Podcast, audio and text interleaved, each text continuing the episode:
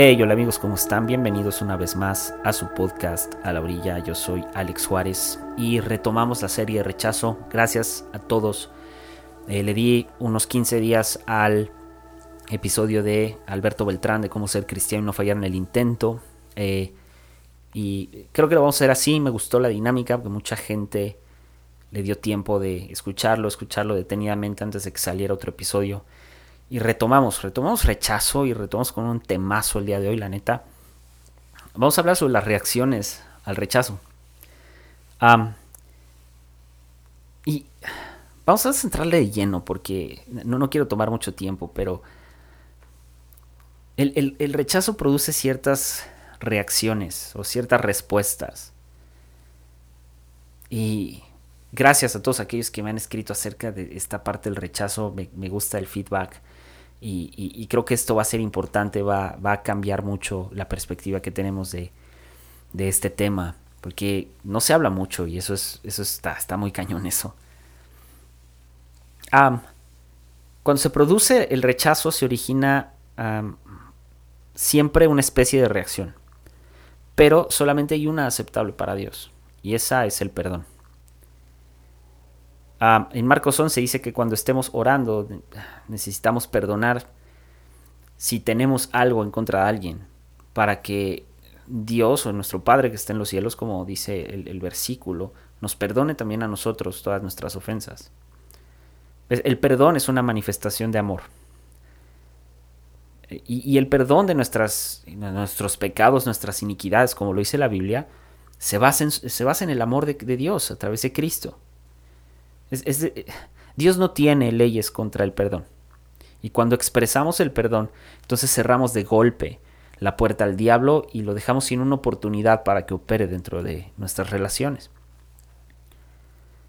Incluso aunque las ofensas contra nosotros sean graves, sean repetidas y sin justificación alguna, el perdón siempre va a ser la única respuesta aceptada por Dios. Y si se retiene el perdón, o inclusive si, si se llegara a posponer, si nos tardamos en arreglar las cosas con alguien, abrimos una puerta y la herida se mantiene abierta. Reconozco que la Biblia dice que hay, hay, hay, que enojarse, pero no pequemos, y que no dejemos que el sol se ponga sobre nuestro enojo, sino que hay que quitar de nosotros toda amargura, enojo, ira, etcétera.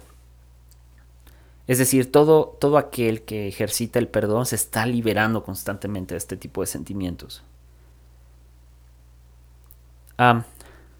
podemos, podemos, entrar un poco más de lleno a esto hablando de, ya de las en sí de las reacciones que produce el rechazo. La primera es rebeldía.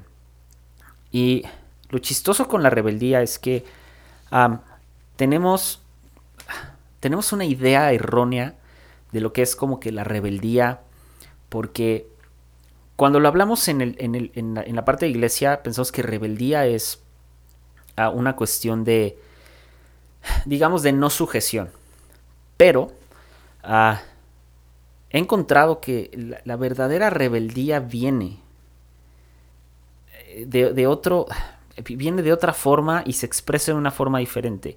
Ah, recordemos los años 60, cuando estaba todo este movimiento hippie. Para, para, los conservadores era como que estos chavos son súper rebeldes y, ah, no sé, se oponían a toda eh, autoridad válida, eran antisistema, etc. Ah, y la cosa es que del movimiento hippie surgió uno de los mayores movimientos evangelísticos en Estados Unidos. Porque lo que sucedió es que la iglesia o algunas de las algunas iglesias penetró a, no se fijó en la rebeldía, sino descubrió que había algo más profundo. Y me encanta cómo el doctor Frank Hammond ah, lo pone. Frank Hammond dice que a medida en la que ellos como iglesia traspasaban la, capa que era una aparente rebeldía del movimiento hippie, descubrían que lo único que había era rechazo. Y, él dice, siempre se vio que el rechazo era la raíz de todo el movimiento. Y era rechazo por múltiples cosas. Rechazo por su música, por su estilo de vestir, etcétera, etcétera, etcétera. Podemos poner mil ejemplos. Pero rebeldía genuina no, no había. Había una aparente rebeldía. Y, y, Frank Hammond eh, eh, dice que eh, casi todos los hombres y mujeres con los que habló y ministró durante el movimiento hippie, todos en algún punto de su vida habían sido fuertemente rechazados por familiares o por amigos muy cercanos. Ah, y lo puedo decir así, como que la actitud hippie se convirtió en, en una especie de si no nos aman, entonces ¿por qué nosotros debemos de respetarlos? Y es verdad. El amor hacia quienes están en autoridad se manifiesta en sumisión. Sin embargo, no siempre, no siempre es así. ¿Por qué? Porque necesitamos entender sumisión como algo mucho más amplio, no solamente el someterse y el estar aquí al lado y si yo digo rana, tú dices qué tan alto brinco, no es así. Ah, Juan 14 dice, si me aman, guarden mis mandamientos. Pero al mismo tiempo, Jesús nos amó primero a nosotros y la razón por la que guardamos sus mandamientos es por eso, que de tal manera nos amó Dios, primero, que dio a su Hijo unigénito. ¿Me explico? Su misión viene por amor. Si a mí me es entregado amor, yo por por corresponder ese amor, voy a tratar de no hacer ciertas cosas y de hacer otras para agradarte a ti. A esa es a la sumisión a la que nos referimos, por ejemplo, en el matrimonio o en el incluso en las relaciones personales más comunes. En amistad hay sumisión, claro que hay sumisión. Y el problema es que cuando los que tienen una posición de liderazgo abusan de su autoridad o fallan en lo más básico, pierden entonces el respeto. Y ahí es donde las personas dudan del liderazgo. La rebeldía jamás, jamás va a ser justificada. Sin embargo, la rebeldía no es de gratis. Es decir, la rebeldía, la rebeldía jamás va a ser una buena excusa. Pero la rebeldía no es de gratis. Jamás en la vida. Detrás de ella hay un espíritu de rechazo. Detrás de toda rebeldía hay un rechazo. La rebeldía con sus raíces de rechazo produce algo que yo le llamo como la independencia. Es decir, alguien se vuelve totalmente ajeno e independiente de una autoridad. Y lo que sucede es que para que, para que esto se genere tiene que haber una herida tan profunda, tan profunda, y, y, la persona se lo tuvo que haber guardado tanto tiempo que ahora sí se le puede tachar de rebelde. El concepto de rebelde le queda chico a la iglesia todavía, porque hoy pensamos que rebeldía es aquellos que piensan diferente, aquellos que no, no le dicen sí a, a todo al pastor, aquellos que cuestionan, aquellos que preguntan, aquellos que no están de acuerdo, e, ese, ese para, para nosotros eso es hoy en día es rebeldía. Es alguien rebelde. No se sujeta. Sí, pero ¿con qué cara me vienes a decir que me sujete cuando en lo más básico no estás poniendo atención? ¿Me entiendes? Y yo soy de esos a los que han tachado de rebeldes, honestamente. pero lo curioso es que a yo jamás, jamás, jamás, jamás he, tratado como de tirar una autoridad. La puedo cuestionar, pero jamás voy a hacer algo por arruinarle la vida a alguien en una posición de autoridad. Al contrario, mejor me hago un lado y que sigan con su camino. Pero jamás, jamás voy a tener esta actitud, digamos, como ah, antisistema. Porque esa no es la rebeldía. Rebeldía va mucho más allá. Y aunque pongamos la cultura hippie como un ejemplo, la cultura hippie en sí no se tradujo como en algo, en, una rebeldía. La rebeldía se manifiesta al exterior de diversas formas. No se manifiesta en estar en desacuerdo. Se manifiesta en esta independencia. Y me encanta porque Frank Hammond dice que el, primer síntoma de rebeldía es cuando, cuando los líderes, y eso me encantó, es el primer síntoma de rebeldía en una iglesia, el primer síntoma de rebeldía en un grupo de personas. Se ve primero en el liderazgo y no en las personas. Cuando el liderazgo se vuelve obstinado, se vuelve inadaptable, se vuelve eh, terco, egoísta, orgulloso y que constantemente quiere estar haciendo su voluntad, entonces a partir de ahí, Frank Hammond dice, viene una rebeldía por parte de aquellos que, digamos que están sujetos al pastor o sujetos al liderazgo. La rebeldía se ha interpretado durante muchos años que es como un pecado que tiene una asociación directa a la rebelión de, Lucifer. Pero va mucho más allá. No es nada más así. Rebeldía trae consigo una raíz tan profunda de amargura que hace que jamás estemos dispuestos a obedecer. Y la siguiente consecuencia de la de la, de la misma eh, rebeldía, es la amargura. Hebreos 12, sigan la paz con todos o hagan la paz con todos, y la santidad, sin la cual nadie verá al Señor. Mirad bien, no sea que alguno deje de alcanzar la gracia de Dios, y en otra versión dice, deje de perseguir la gracia de Dios, que brotando alguna raíz de amargura les estorbe y por ella muchos sean contaminados. Lo puedes interpretar así, la amargura es un fruto del mal. Un fruto del mal producido por la falta de voluntad para perdonar ofensas. Jesús le dijo a sus discípulos que ellos debían, debían perdonar todo a todos.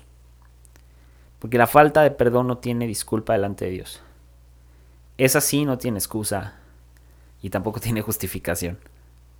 La falta de perdón trae consigo una o acarrea consigo una carga tan pesada que hace que nosotros nos convirtamos en nuestro propio verdugo.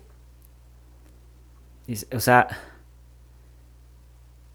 híjole, es, es, que es tan fuerte esta parte de la raíz de amargura que, que curiosamente en, al estudiar esta parte a mí me sorprendió porque descubrí que, la amargura y la falta de voluntad para perdonar castigan a las dos partes, es decir, castigan al individuo que no perdona, pero también castigan a aquel que espera obtener el perdón. Porque cuando, persiste, perdón, la falta de, cuando persiste la falta de perdón, las dos personas o las dos partes quedan atados en servidumbre y en esclavitud. Y a medida en que esta raíz de amargura crece más fuerte, comienzan otros problemas. O sea, se, em, eh, produce odio, produce venganza, produce rabia, produce violencia, produce ira y puede llegar a producir deseos de matar. Porque la raíz de amargura es un, es un, es un constante recordatorio de, del rechazo. Es, es mantiene abierta la herida y mantiene la mente en un loop de, en un repeat, ¿no? En repeticiones de eh, me hicieron esto y pasó esto y pasó aquello y otra vez, y es que me hicieron esto y me hicieron esto, y otra vez. Entonces estamos constantemente recordando la herida. este, ah, este autor, y se me fue su nombre, Ah, hay un autor de Estados Unidos, ahorita me acuerdo quién es. Si no me equivoco, no sé si es Josh McDowell, pero creo que sí.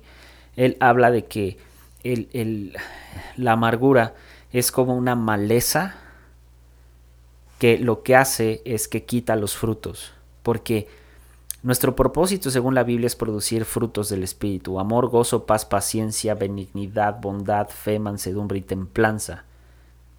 Pero la amargura es como esta maleza que lo que pretende es invadir y, hacer que nuestros frutos se sequen. Y entonces entre más pronto tratemos con la amargura va a ser más fácil eh, erradicar esta maleza. Y para esto hay que ser diligentes, hay que ser cuidadosos de no caer en esta raíz de amargura. Luego viene la autocompasión. La autocompasión es esta reacción interior hacia el rechazo, es una forma de autoaflicción por la cual nos, nos, permitimos ser indulgentes con nuestros propios pensamientos de injusticia. Y, y, es que me hicieron, es que me hicieron, es que yo sufrí esto y sufrí el otro. Y lo que crea es que nos empezamos a sentir completamente miserables. Yo recuerdo que en, días pasados había, es, eh, había gente que eh, me apuntaba hacia mí a, es que Alex es culpable de esto, es culpable de esto, es culpable de esto. Y yo era así como yo que tengo que ver, tengo nada que ver. Y cuando leí esto fue como Dios, ¿sabes qué? Híjole, a estas personas, ¿sabes qué? Bendícelas, te las entrego. ¿Por qué? Porque están en este loop de autocompasión, de sentirse miserables y de constantemente darle paso a, estos pensamientos de injusticia, de injusticia, injusticia. Y que piensan que, que, las circunstancias que viven es producto de alguien más. Es que esto lo estoy viviendo porque alguien más me hizo esto. Y no, no, espérate. O sea, ¿y tú qué hiciste? ¿Y tú qué has hecho? Es una práctica que lo único que hace es que garantiza que nuestro gozo y paz sean quitados. Y estos dos son los dos los dos componentes más preciados de la presencia del Espíritu Santo. Seguido de la autocompasión, la siguiente, eh, la siguiente reacción ante el rechazo es el escapismo. Por ejemplo, a menudo las personas heridas se vuelven, se vuelven estos artistas del escape que diseñan medios ah, muy inteligentes y astutos, de verdad, ah, y son demasiado hábiles para alejarse de, de aquello que es desagradable a, a, su, a, su, propia existencia. Ah, David fue uno de estos, porque David en el Salmo 55 pone, eh, ¿quién me, quién, quién, quién me diera alas como de paloma para así yo volar, irme y descansar? Una forma común de escapismo es cuando la gente crea en su cabeza como su propio mundo placentero. Y en este es, esta imaginación que tienen donde cierran la puerta a toda realidad, quitan el estrés, las circunstancias de la vida real y se refugian en su propio mundo creado a base de, de mentiras en su propia cabeza. Y lo que sucede es que ah, lo, lo, que ayuda a este escapismo, por ejemplo, es, es incluso a veces el tener esta vida de película. ¿No? Y, como si fuera mi vida es perfecta y etcétera. Y lo único que sucede es que constantemente hay una mitomanía ahí desarrollándose. Otra vía de escape, por ejemplo, es el sueño. Es, es, estas ganas de dormir y dormir porque, porque cuando dormimos nos, nos quitamos toda responsabilidad. Incluso dejamos a un lado como todas las cosas desagradables, nos, incluso nos volvemos totalmente improductivos. Por tanto, el sueño se convierte en una adicción, se puede convertir en una obsesión, en un intento inútil por evadir la vida diaria. Y la otra forma de escapismo ya la conocemos, son las drogas, las sustancias, el alcohol en exceso, etc. La siguiente reacción es la culpa. La culpa es, creo yo, la, la, híjole, la carga más innecesaria que alguien puede llevar. El propósito total de la obra redentora de Cristo es librarnos del pecado y de sus consecuencias. Y la culpa es una de las principales consecuencias del pecado. Porque, como dice Hebreos, bajo la ley no había solución y remedio para la culpa. En cambio, bajo el nuevo pacto, Ahora pues ninguna condenación hay para los que están en Cristo Jesús, dicho de otro modo. Es decir, se puede, se puede ver que cuando la ley antes decía, cuando uno peca no hay remedio, entonces ahora cuando uno peca hay, hay remedio, es un remedio santo. Que si se experimenta el genuino arrepentimiento, este, el metanoia, el cambio de dirección hacia la conducta pecaminosa, y hay fe en la obra de Cristo Jesús, entonces nuestras cargas, y en especial la carga, la culpa, producto del pecado, es echada fuera. Algunos, algunos por ejemplo, se, se sienten culpables aunque no haya pecado. Porque la culpa puede venir de otros lugares.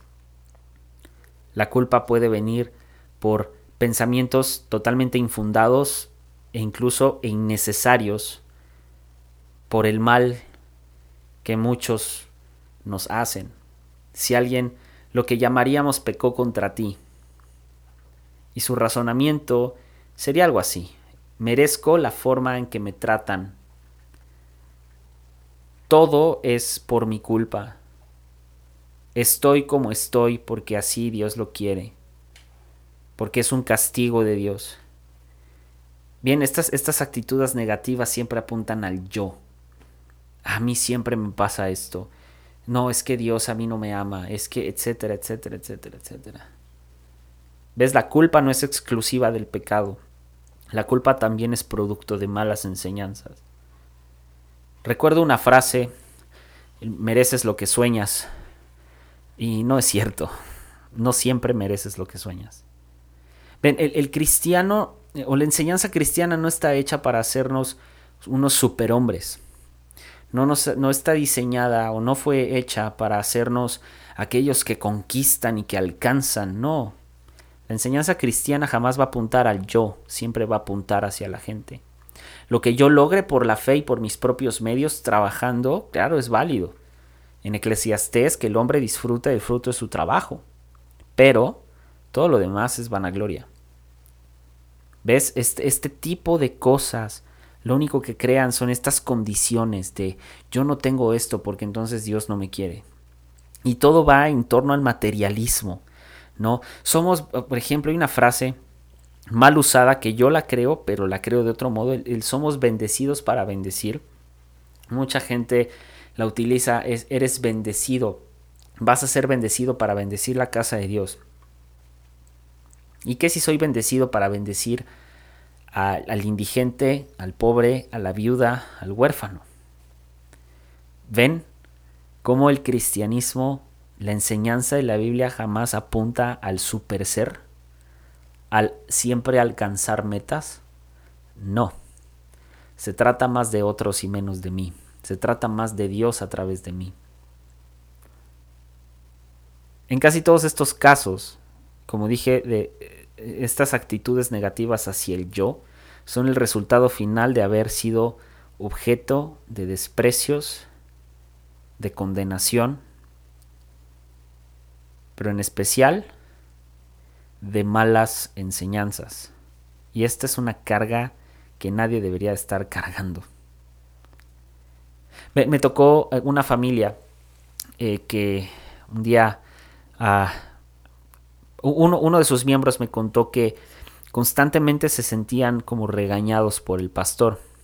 Entonces yo pregunto, ¿por qué, por qué, cuál, por qué ese sentimiento? Y me dice, es que nosotros tenemos un negocio y vamos arrancando, estamos, ahí va el negocio, va jalando, pero de pronto escuchamos en el púlpito, o sea, tú no, no, no tienes lo que quieres porque pides mal, o Dios no te bendice porque eres desobediente, y todo va en, torno a las finanzas.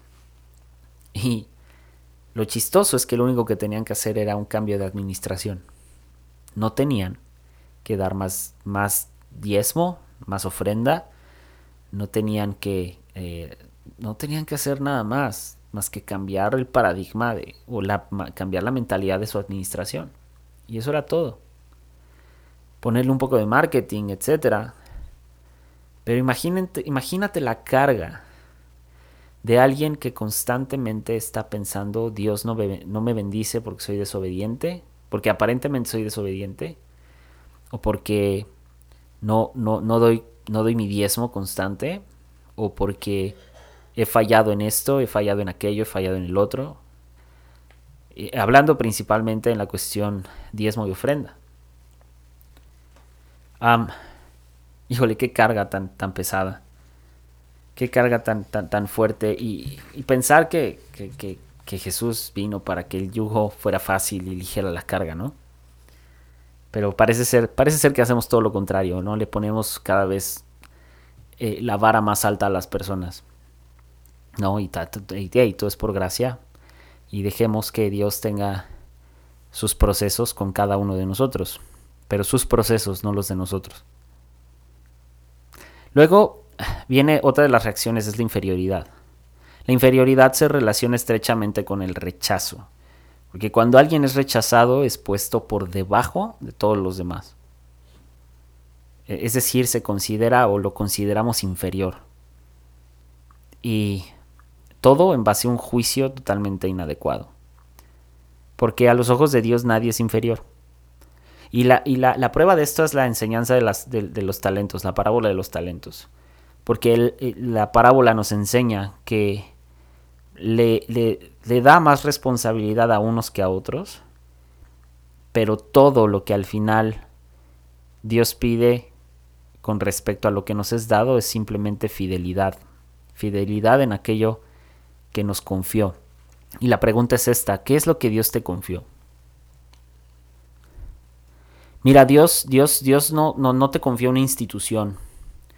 Dios no te confió un edificio.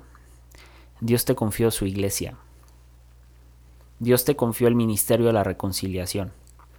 Por tanto, Dios te confió predicar el Evangelio, hacer discípulos y ya. Dios no nos confió nada más. La manera en la que lo hagamos es diferente. ¿Ves? Nadie es inferior. El ministerio de la reconciliación lo tenemos todos. Y Dios, Dios instituye a través de su iglesia distintos ministerios para la correcta observancia de que se cumpla ese propósito, su propósito. La siguiente eh, reacción es a la inseguridad. Porque cuando hay rechazo, es decir, cuando no hay amor, viene la inseguridad. Porque imagínate que, a ti te quiten esta certeza de que Dios te ama. Porque la persona que la persona que sabe más allá, que no le queda ninguna duda de que Dios le ama, siempre tendrá una, una, estabilidad en su vida. Y podrá decir, como alguna vez lo dijo Pablo en Romanos, si Dios es por mí, ¿quién contra mí? Por otro lado, el que no ha recibido el amor de quienes le deberían de amar, simplemente está listo para dudar hasta del propio amor de Dios. Porque la inseguridad resulta de la falta de amor y esta inseguridad lo que produce es temor. El temor de ¿y qué me va a pasar? Porque como en el temor hay castigo, la persona rechazada tiene el tormento constante de ser castigado. Eh, sucede esto, se, se, preocupan sobre aspectos de, de seguridad que se relacionan desde sus finanzas hasta el favor de Dios. Nuestra seguridad no descansa en lo que Dios nos da. Nuestra seguridad no descansa en los bienes que tenemos. Nuestra seguridad no, no descansa en nuestra posición. Y si es así, entonces cuestionate si estás listo para ocupar esa posición. Nuestra seguridad siempre va a descansar en el amor de Dios. Porque cuando confiamos en que Dios nos ama, el temor sale. Primera de Juan 4 dice, en el amor no hay temor, sino que el perfecto amor echa fuera el temor porque el temor lleva en sí castigo, de donde el que teme entonces no ha sido perfeccionado en el amor. Después de la inseguridad viene la desesperanza. El individuo que no ve no ve ninguna perspectiva de amor, es decir, no ve ninguna posibilidad de recibir amor. Queda atrapado en un enorme desierto. Porque quien ha sido herido por el rechazo no tiene, está seco, no, no, no, hay, no hay frescura en él. Y la desesperanza entonces conduce al desaliento, a la desesperación, a la melancolía, a la derrota y a la depresión. Sin esperanza no hay gozo, Y sin gozo, entonces no hay deseos de vivir. Y hasta ahí, hasta ese punto puede llegar el rechazo. Cuando el, cuando el desesperado haya amor, entonces se encuentra también esperanza. ¿Ves? Cuando, cuando damos amor a alguien y no le pagamos con rechazo, lo que le estamos dando es un, es un, es un vaso de agua en el desierto. Que la falta de esperanza se ve refrescada con, con amor. Y aquí aplica algo que es la enseñanza de Cristo sobre dar y recibir. Porque de la misma forma en la que medimos, seremos medidos. Dicho de otro modo, en la misma forma en la que damos, eso se nos será dado. Dad y se os dará medida buena, apretada, remecida y rebosante. Porque con la misma vara que mides, serás medido. Después viene estar a la defensiva. Estar a la defensiva Ah, es... ¿Has, visto un perro que constantemente está a la defensiva? Alguien se le acerca, ladra, alguien se le acerca, tiene ganas de morder, saca los dientes, gruñe, etcétera, etcétera, etcétera. Y yo recuerdo, que de hecho está aquí al lado mío, cuando adopté a, un husky, bueno, este husky se llama Vanko, V-A-N-K-O, como Anton Banco de Iron Man. Iron Man 2, si no la han visto, véanla. Este. uy, perdón por ese, ese golpe. Em, lo curioso fue que cuando, cuando lo encontré, era, era, era, un perro muy temeroso, eh, obviamente agresivo, llevaba mucho tiempo en la calle. Y lo sorprendente fue su reacción en el veterinario. Eh, Banco tiene, tiene la pata izquierda eh, rota. Bueno, se la rompió y no se la atendieron obviamente por estar viviendo en la calle, entonces le soldó mal. La patita soldó mal, entonces tienen la pata chueca. Eh, y cuando lo llevé a que le sacaran una radiografía para ver si era operable, pues resulta que no, no es operable. Si, no si es operable, pero tienen que romper el hueso y no hay una certeza de que pueda quedar bien. Y la cosa es que cuando estamos en el veterinario, lo tuvieron que sedar para sacar la radiografía y, o sea, imagínense qué tan agresivo estaba. Le cerró la puerta a, la, veterinaria, bueno, a la doctora. Este, o sea, hizo un montón de cosas, ladraba y, se empujaba me intentó morder a mí este, varias veces. O sea, fue un caos, fue, fue, fue un caos. Entonces, esta es la cosa de estar a la defensiva. y la cosa de estar a la defensiva es que cuando hemos sido heridos, juzgamos a quienes nos juzgan y así se produce una especie de protección falsa. ¿Por qué? Porque estamos cegados en este juicio. Impide que veamos incluso nuestras propias fallas, nuestras propias faltas y nos volvemos faltos de autocrítica. Porque la, la, gente que juzga está lista para proyectar sus propias fallas en los demás. Esa es la bronca. Entonces, cuando constantemente estamos juzgando, cuando constantemente alguien está juzgando es porque tal vez esté proyectando. Cuando alguien es ofendido de esta manera, sucede lo siguiente.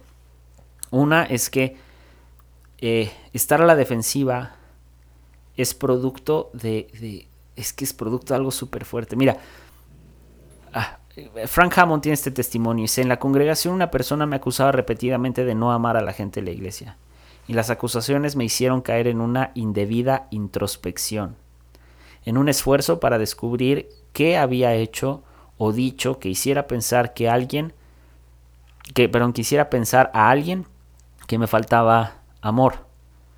Y por último me di cuenta que quien me, quien me acusaba no amaba a los demás. Y lo que sucedió es que me lo pasó a mí. Es decir, fue una transferencia de culpas. Y es un loop. Otra vez. Es cuando alguien nos ofende de esa manera, lo que, lo que sucede es que eh, hacemos que la, que la otra persona sea responsable de, de, nuestras propias conductas y eso es horrible. Eso es, eso es, eso es, híjole, es, es que eso es súper desgastante. Entonces la gente que está constantemente a la defensiva posiblemente se esté proyectando. Mira, no, no es necesario hacernos pedazos unos a otros. Con tal de que alguien sea más alto, con tal de que alguien sea mejor, con tal de que alguien tenga la razón. Hey, Dios es nuestra defensa. Sin embargo, ponerlo en práctica es difícil. Romanos 12, no seas vencido de lo malo, sino vence el bien con el, perdón, vence al mal con el bien. El siguiente, ah, la siguiente reacción es la desconfianza o el irrespeto, que aquí ya estamos rayando en líneas ya descomunales, ¿no? Porque ya estamos hablando de cuando ya hay una destrucción en la confianza, cuando se destruye la confianza en una relación. Lo que sucede es que somos incapaces de, de, a veces no solo de no perdonar, sino a veces somos incapaces de, de ser autocríticos con nosotros mismos. Mira, hablando de iglesia, no, no, no se puede justificar ni tampoco hay excusa para la desconfianza ni el irrespeto o la falta de respeto. Porque, mira, se convierte en natural en los líderes que los líderes sean respetados. Pero no es natural, y cuando me refiero no es natural es que no es común más bien, no es común que la gente que está debajo del liderazgo sea respetada. Normalmente siempre es al revés. Y, no se, y que no se nos olvide que la honra es hacia los lados. Yo honramos hacia arriba, hacia abajo y hacia los lados. ¿Ves? No se trata de una cuestión de posición. El respeto es algo que todos merecemos. Y no, no, no vamos a ser más respetados por ser pastores. No vamos a ser más respetados por predicar. No vamos a ser más respetados por... no, no, no, no, no. Es por el simple hecho de ser personas, todos deberíamos de ser respetuosos unos con otros. El que guarda y el que mantiene el respeto, incluso aunque se le maltrate o se le abuse, va a encontrar el favor de Dios. Primera de Pedro 2 lo dice así, más si haciendo lo bueno sufrís o sufren y lo soportan, esto ciertamente va a ser aprobado delante de Dios. La siguiente reacción al rechazo es la dureza de corazón. Cuando un individuo forma, digámoslo así, su propio caparazón de protección y desarrolla una personalidad tipo tortuga. Es decir, dura e impenetrable.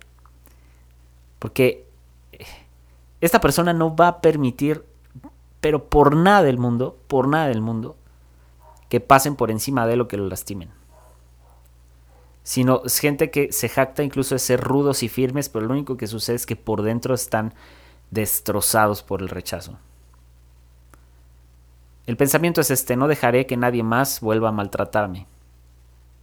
Y de esta manera simplemente forman un escudo fuerte y no dejan entrar a nadie, sino constantemente se esconden. Cuando los demás procuran hacernos daño, podemos podemos olvidar que Dios es nuestro refugio. Y suele que, que se nos olvide. Dios es nuestro refugio y nuestra fortaleza, nuestra roca, el auxilio, el pronto auxilio en la tribulación, es nuestra fuerza. Y lo que sucede es que en lugar de eso,